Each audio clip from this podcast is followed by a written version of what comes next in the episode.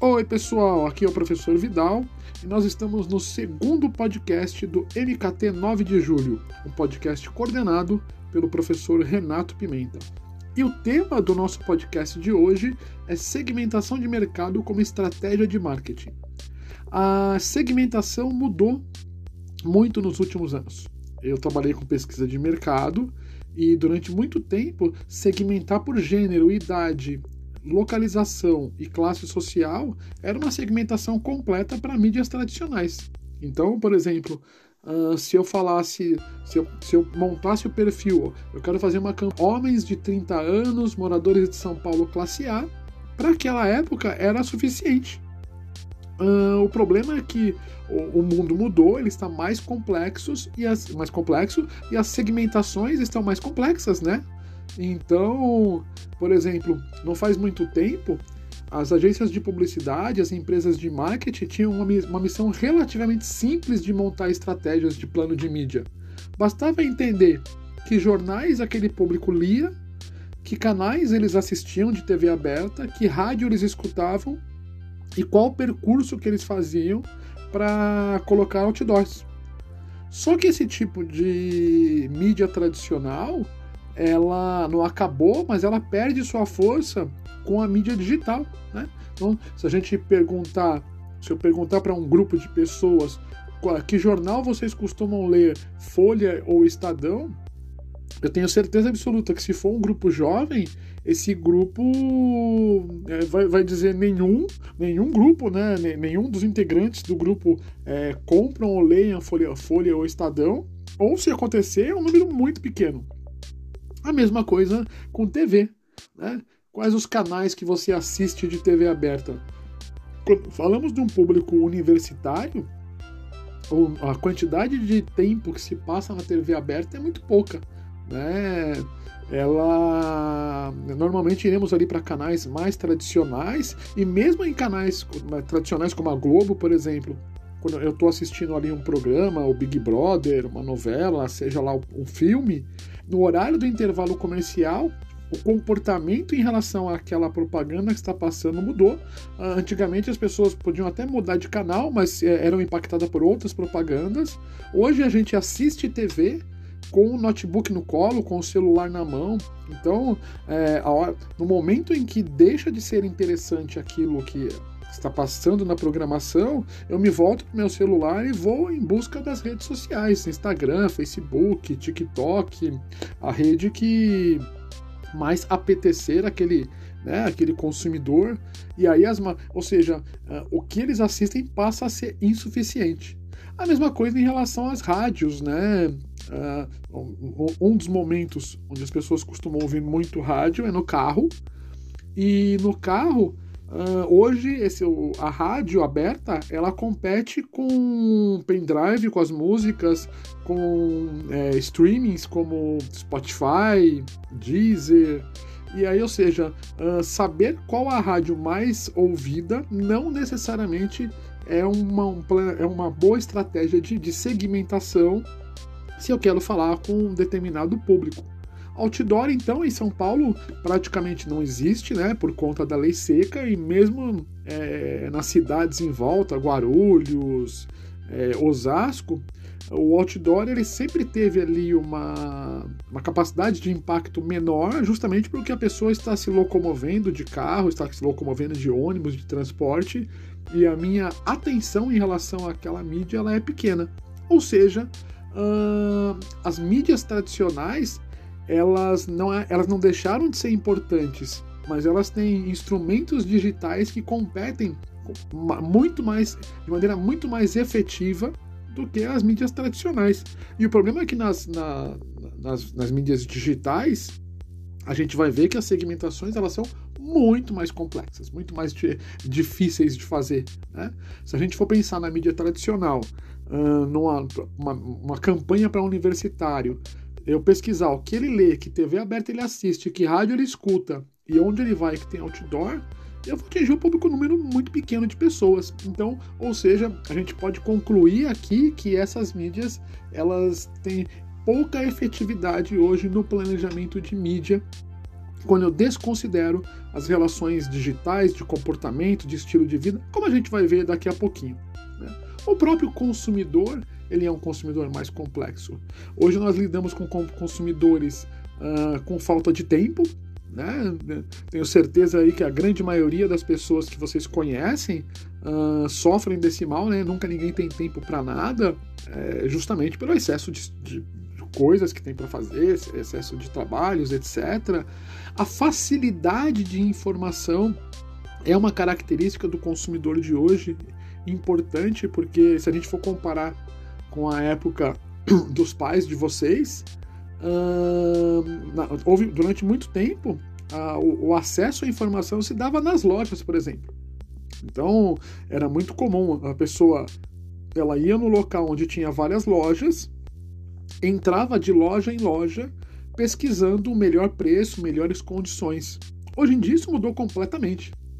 Com o acesso à internet, a facilidade de informação é tão grande que eu já, se eu for numa loja física, eu já vou sabendo em média qual é o preço, quais são os atributos do produto. Uh, eu não preciso mais que o vendedor me informe, eu mesmo fico sabendo e aí eu consigo fazer comparações uh, não só com aquele reduto de lojas que está ali naquele bairro, mas comparações com o mercado mesmo. se, eu for, se eu for comprar uma TV, uma rádio, tem um TV, uma, um computador, eu já chego ali com sabendo o que, que é, quais são a capacidade de memória, Uh, tamanho da tela e o preço que costuma custar. Ou seja, nós temos um consumidor hoje com facilidade de informação muito grande. O excesso de estímulo de compra passa a ser um problema muito sério também, porque quanto mais o excesso, quanto mais estímulos de compra eu tenho, menos eu percebo essas campanhas, essas propagandas. Uh, nós temos um consumidor, por conta da facilidade de informação, muito mais sensível ao preço. Porque ele já sabe quanto custa, ele já tem informa informações a respeito desse quesito e ele passa a negociar então a partir da faixa que ele conhece de preço. O consumidor também com maior preocupação ambiental. Durante muito tempo, é, os consumidores não ligavam para se aquela empresa tinha algum impacto social, tratava bem ou não seus colaboradores, é, prejudicava determinada espécie, fazia teste com animais. Hoje em dia, cresce cada dia mais a preocupação do consumidor em relação a esses assuntos à empresa. A empresa ela tem que ser transparente e dar conta desse tipo de demanda de informação. Né? Uh, hoje nós temos um consumidor também com mais uh, acesso aos seus direitos. Né, os direitos do consumidor. Eu posso não, não, não, não saber decor, posso não ler ali o, o, o, livro de direito de consumidores, mas os direitos básicos eu sei. Eu sei que se eu comprar quebrado eu posso trocar, eu sei que se eu comprar pela internet eu posso me arrepender da compra. Então são acesso a informações que tornam o consumidor uh, uma, uma, uma pessoa, um ser muito mais exigente em relação a produtos oferecidos, produtos e serviços oferecidos para ele. Então, só para a gente definir o conceito de segmentação de mercado, a gente pode dizer que ele, ele é o processo de dividir mercados em grupos de consumidores potenciais com necessidades e características semelhantes que provavelmente irão exibir comportamentos de compra semelhantes. Essa frase aqui é, tem alguns pontos bem importantes que vale a pena a gente lidar. O primeiro deles é falar, a gente está falando com consumidores em potencial ou com necessidades ou características semelhantes. Então eu consigo segmentar por aquele grupo que são semelhantes em relação ao seu consumo e que provavelmente então vão exibir um comportamento de compra semelhante. Então, a segmentação nada mais é, que, nada mais é do que identificar os grupos que compõem o mercado geral e trabalhar para agir, para atingir eles, de, esse grupo, de forma eficiente. Então, dentro de um mar de pessoas, eu preciso descobrir quais são aqueles grupos de pessoas que são potenciais ao meu produto.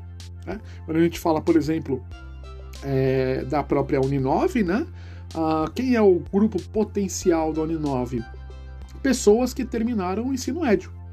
Né? Esse é uma, uma das primeiras premissas, uma das primeiras características. Porque é óbvio, não adianta eu convencer um garoto que está na oitava série a estudar na Uninove se ele, por atributos do governo, por legislação, ele não consegue é, prestar vestibular e começar. Ele pode até criar é, vínculo com a marca e quando ele terminar o ensino médio, ele prestar vestibular e entrar na instituição.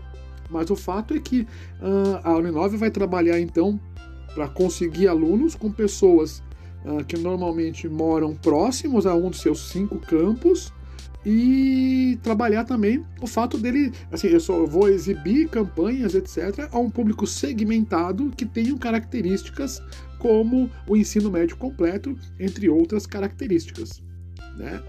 Então, a segmentação de mercado possui indivíduos com a mesma necessidade, com necessidades em comum, e eu preciso agrupar esses indivíduos para ficar mais fácil satisfazer suas necessidades. Então, como é que eu faço para definir um mercado? Para definir um mercado, eu preciso entender comportamento, por exemplo, de quem está comprando, que lugar ele vive, qual o clima da região, idade, estilo de vida. Todas essas informações vão ser importantes para eu constituir, para definir um mercado-alvo. Né? Outro grupo de mercado-alvo que eu posso definir é o grupo do o que está comprando. Veja que eles não são grupos separados, pelo contrário, eles são juntos. Eu é que vou ter, vou ter que escolher os atributos para fazer com que o mercado que eu escolhi seja um mercado efetivo. Então, o que, o que ele está comprando? Ou seja, quais as características do produto que ele busca, o modelo de embalagem, tipo de preço, o canal de distribuição que ele usa, né? e também uh, por que ele está comprando. Né? O que, que meu cliente realmente está procurando, o que, que ele considera importante na hora da sua compra, o que o motiva a comprar, que critério ele usa na hora de escolher um produto.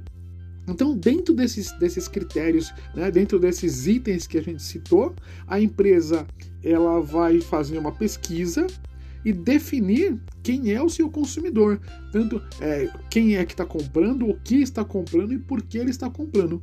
Uma vez definido esses, esses critérios, esses atributos, né, eu posso definir um mercado que seja um mercado em potencial. Lembrando sempre vocês que o mercado potencial são consumidores com é, desejos e características semelhantes que provavelmente irão é, construir comportamento de compra semelhante. E nós temos então alguns níveis de segmentação que eu gostaria de conversar com vocês. A segmentação é um esforço para o aumento da precisão do alvo de uma empresa, e aí a gente tem é, pode, pode trabalhar com cinco níveis. O primeiro deles chamado marketing de massa. É aquele que atinge maior escala. Uh, ele acaba é, sendo quase para todo mundo. O exemplo é um anúncio na novela das nove da Globo. Ele atinge tanta gente que grande parte daquele grupo de pessoas uh, não, não é um público potencial. Né? Então, normalmente a segmentação em massa ela está relacionada a produtos de bens de consumo. Então, é, refrigerante, sabão em pó, porque atinge ali um grupo grande de pessoas que em determinado momento ali do seu, do seu dia a dia, vai ter é, contato com esse produto, mesmo que não seja ele o usuário, ele pode ser o, o, comprador, ele pode, ele pode, ou seja, ele tem alguma relação com o produto. Ou a segmentação de massa, então, é uma segmentação de maior escala. Né? E aí tem a, o segundo item é segmento formado por um grande número de compradores identificáveis no mercado, e a empresa precisa isolar esses segmentos amplos e formar um novo mercado para personalizar seu produto para esse mercado. Ou seja, segmentação, grande número de pessoas com comportamento e desejo semelhante que podem vir a comprar, ter necessidades de compra semelhante. A mesma característica se dá para nicho uh, pessoas com necessidades e características semelhantes, que provavelmente tenham comportamento de compra semelhante, mas no caso de nicho, ao invés de ser um grande número, é um pequeno número. Um dos melhores exemplos, um dos exemplos clássicos, é o, são os consumidores de Harley Davidson. Né? Harley Davidson ela tem uma estratégia de nicho porque tem um grupo pequeno de pessoas que utiliza aquela moto, que compra aquela moto, mas é um grupo de pessoas com características muito evidentes Normalmente ele faz parte de um clube de moto, ele se veste de maneira caracterizada, ele se comporta de maneira caracterizada, e tudo isso vai compor, compor um grupo de pertença, e esse grupo de pertença é que vai relacionar uh, o seu comportamento de compra. Né? A série. É, tem uma série da Netflix que fala sobre Harley Davidson, né? Uh, ele demonstra muito isso, esse comportamento é, quase tribal, né? Uh, Son, of Anarchy, lembrei o nome da série. Uh, é uma série que conta ali como esse, esse grupo é, se comporta. Em São Paulo a gente tem vários aí, os abutres, é, em Guarulhos e entre outros grupos aí, clubes de moto, que vão ter comportamentos semelhantes e aí, e, e, aí a partir desses comportamentos semelhantes, características de compra semelhantes, não só de moto, mas de acessórios, de roupas, etc. Então, ficou muito clara a diferença entre nicho e segmento, ele tem a mesma especificação, só que um é para um grande número, um grande número de pessoas e outro é para um pequeno número de pessoas. Existe também a segmentação local, que é aquele voltado para características regionais, né? Desejos e grupos de, de comunidades locais. Alguns exemplos que a gente pode dar é o biscoito de polvilho, é, o Globo, vendido na praia no Rio de Janeiro. Quem é de São Paulo não tem, a, não tem o costume de comer biscoito de polvilho na praia, mas esse é um produto tradicional do Rio de Janeiro que se toma com chá gelado. Outro exemplo é o Guaraná Jesus no Maranhão. Ele é um produto muito importante para pessoas daquela região que consomem, inclusive por causa da, da importância daquele produto naquele local. Uh, eu morei em Porto Velho, né, em Rondônia, e naquela, naquela região tem um refrigerante chamado Digio. Esse refrigerante ele é interessante porque, primeiro, ele veio de um projeto integrador da universidade. Então eles fizeram o projeto integrador e ele virou uma fábrica, hoje é uma referência na empresa, é uma referência na, no na, na localidade, na região, e as pessoas são apaixonadas pela marca. Algumas vezes aconteceu, quando, se, quando fizeram a pesquisa Top of Mind, a marca mais lembrada, e perguntaram: quando eu falo de refrigerante, qual marca você se lembra? Algumas vezes aconteceu da Digio ser mais lembrada do que a Coca-Cola. A Digio em primeiro lugar e a Coca em segundo, que é a referência de refrigerante que nós temos aí uh, global, né? Mas por que, que as pessoas valorizam tão a marca, valorizam tanto a marca Digio? Não só pelo sabor, mas pelo que a marca faz pela comunidade local. Lembra que eu falei que a gente está falando de Rondônia? Uh, o acesso ao, a, shows é, de grandes artistas ali, ele não é muito grande. E a Digio, normalmente, ela organiza shows, patrocina shows, traz o artista até lá, isso cria um vínculo afetivo com o consumidor tão grande que ele passa a valorizar a marca como uma forma de manifestação de carinho. Além do sabor realmente ser bom, como eu contei para vocês, eu morei lá, experimentei uh, e tomava a marca, uh, o sabor é muito bom. Né? E por último, a gente tem o marketing individual. Lembra que o marketing individual não é aquele feito de, é, para pessoas. Ele é feito para criar a sensação de individualidade. Então, exe alguns exemplos, né? Quando a Coca-Cola lançou aquelas latinhas com nome, a hora que eu vi a marca, a hora que eu vi ali a latinha com o meu nome, eu tive a sensação de que era para mim, mesmo sabendo que existiam milhares de Douglas, a, a marca Nike também tem uma já teve uma ação de eu montar meu tênis ali, três, quatro atributos do tênis no site. E acontecia a mesma coisa, né?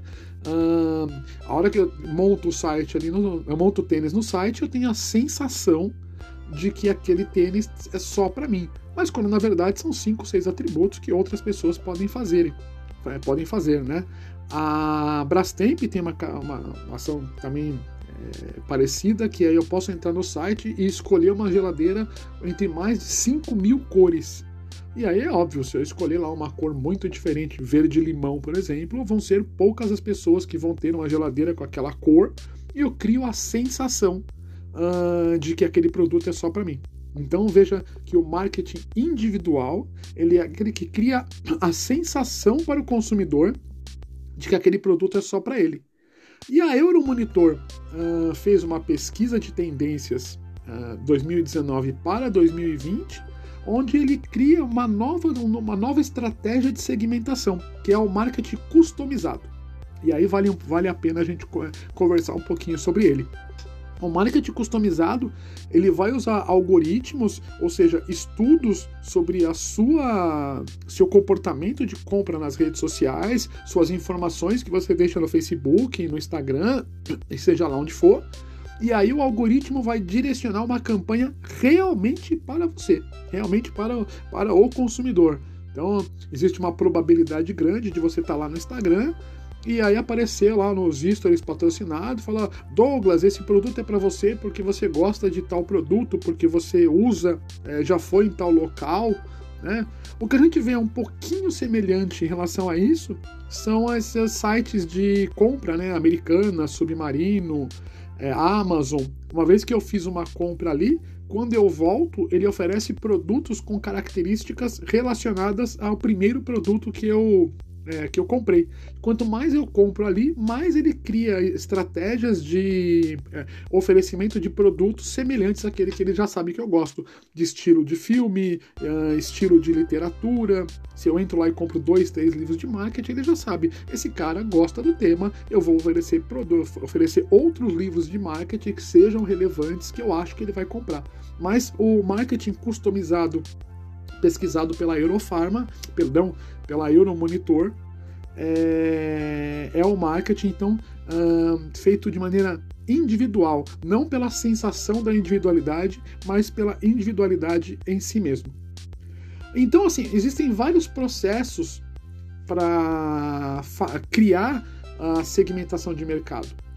Um dos primeiros processos é eu preciso fazer o levantamento desse público análise desse público e desenvolver um perfil para que eu possa criar uma boa estratégia de comunicação, de marketing para esse grupo. Então, uma vez que eu já sei, vou fazer uma estratégia de segmentação, um grande número de pessoas com comportamentos e é, características semelhantes, uma vez que eu identifico, eu preciso fazer uma análise como chegar até esse público, quais são as características que são incomuns nele para que eu possa desenvolver um perfil e a estratégia. Então, as bases para a segmentação de mercado que nós temos, elas podem ser geográficas, como a gente já comentou nessa, nesse podcast, né? Uh, pensando então em características de regionais, de estado, inclusive de bairros, municípios e áreas comerciais. Elas podem ser demográficas, uma estratégia de segmentação por idade. A Prevent Senior é um, exemplo, é um excelente exemplo disso, né? Ela faz planos de saúde para pessoas da terceira idade. Essa é uma, uma segmentação de idade. Né? Então eu, eu, eu, sei que pessoas é, mais velhas, pessoas uh, com determinada idade, têm, têm necessidades é, semelhantes em relação ao plano de saúde e eu crio para elas produtos e serviços que possam é, valorizar essa característica, né? Então, no caso da Prevent Senior, por exemplo, ela oferece não só atendimento à saúde, mas oferece festas, é, cara, é, encontros, enfim, tudo aquilo que ela entende como caracterização da terceira idade, ela pode oferecer produtos que criem maior aderência, que criem vínculo afetivo com a marca, né? Posso fazer segmentação por sexo, por idade, por nacionalidade, segmentação socioeconômica, posso fazer por religião, uh, tamanho da família, renda. É muito comum, por exemplo, no final do ano aparecerem aqueles refrigerantes né, de 3, 4 litros. Essa é uma, uma segmentação é, contextual por causa do Natal e por causa do comportamento que se dá na, na época do Natal. Né? Na época do Natal as pessoas é, preferem refrigerantes aí maiores porque a família está reunida, então as, as empresas de refrigerante elas se adaptam a essa característica. Aquele produto é um produto então temporário, né? Ele só vai estar disponível durante o período de festas de Natal, depois ele sai do mercado e volta a voltar frações menores daquele, daquele produto. Posso fazer também um pouco mais difícil segmentações é, psicológicas. Então, uh, por personalidade, atitude, estilo de vida, Esse eu tenho um, grande apreço, gosto muito desse tipo de segmentação por estilo de vida.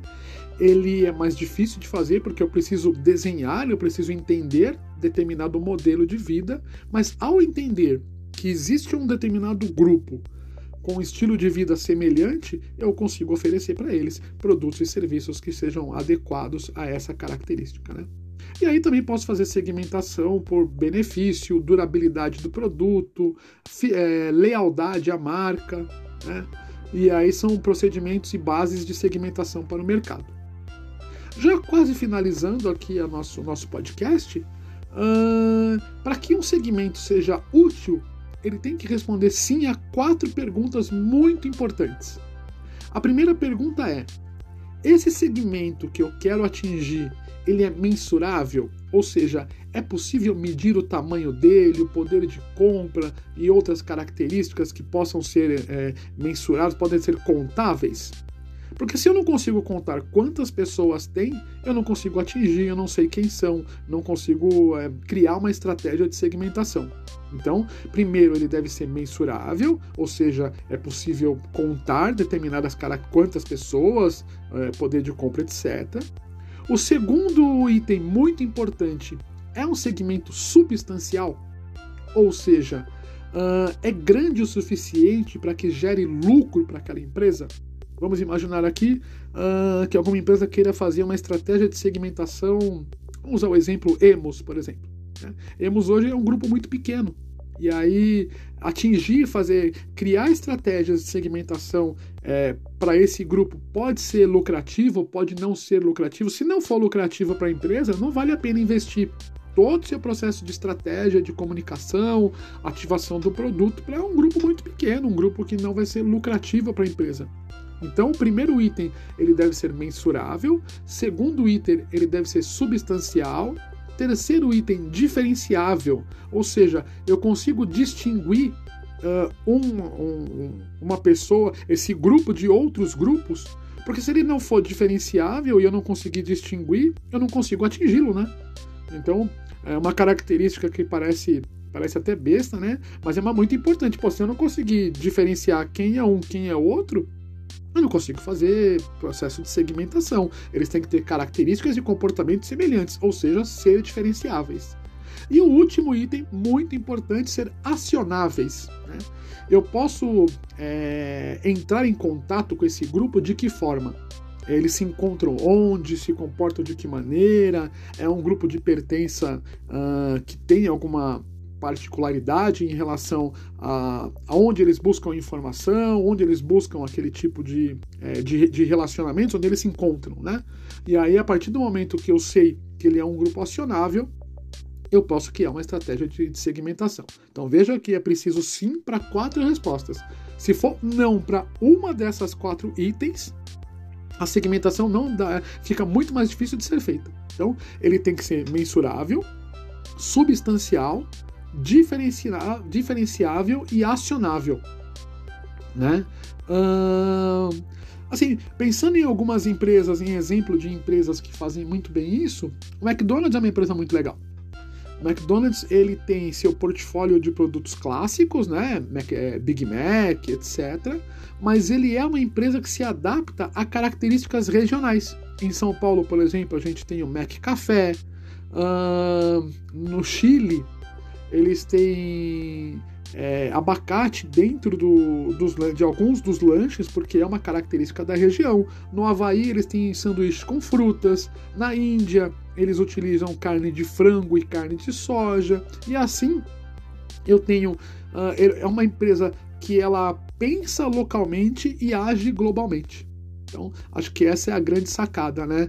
Uh, eu conseguir segmentar significa eu conseguir ter maior aderência àquele grupo e oferecer produtos e serviços que sejam de características e necessidades que ele busca. É isso, galera. Temos aqui então nosso segundo podcast sobre segmentação de mercado. Uh, tem proposta muito legal. Se você tiver alguma ideia de tema que você quer ter, uh, tiver alguma, alguma sugestão, entra lá no nosso Instagram é o arroba MKT9 de julho e conversa com a gente. Manda mensagem direct, escreve nos comentários. A gente vai ficar muito feliz em ter o feedback de vocês. Então eu queria desejar para vocês aí uma semana sensacional e, e agradecer a audiência. Espero que vocês tenham gostado. Para mim foi um prazer enorme estar aqui conversando com vocês. E, e, e, assim a gente vai tocando nossas, nossos temas e incrementando o nosso podcast. Muito obrigado e até a próxima!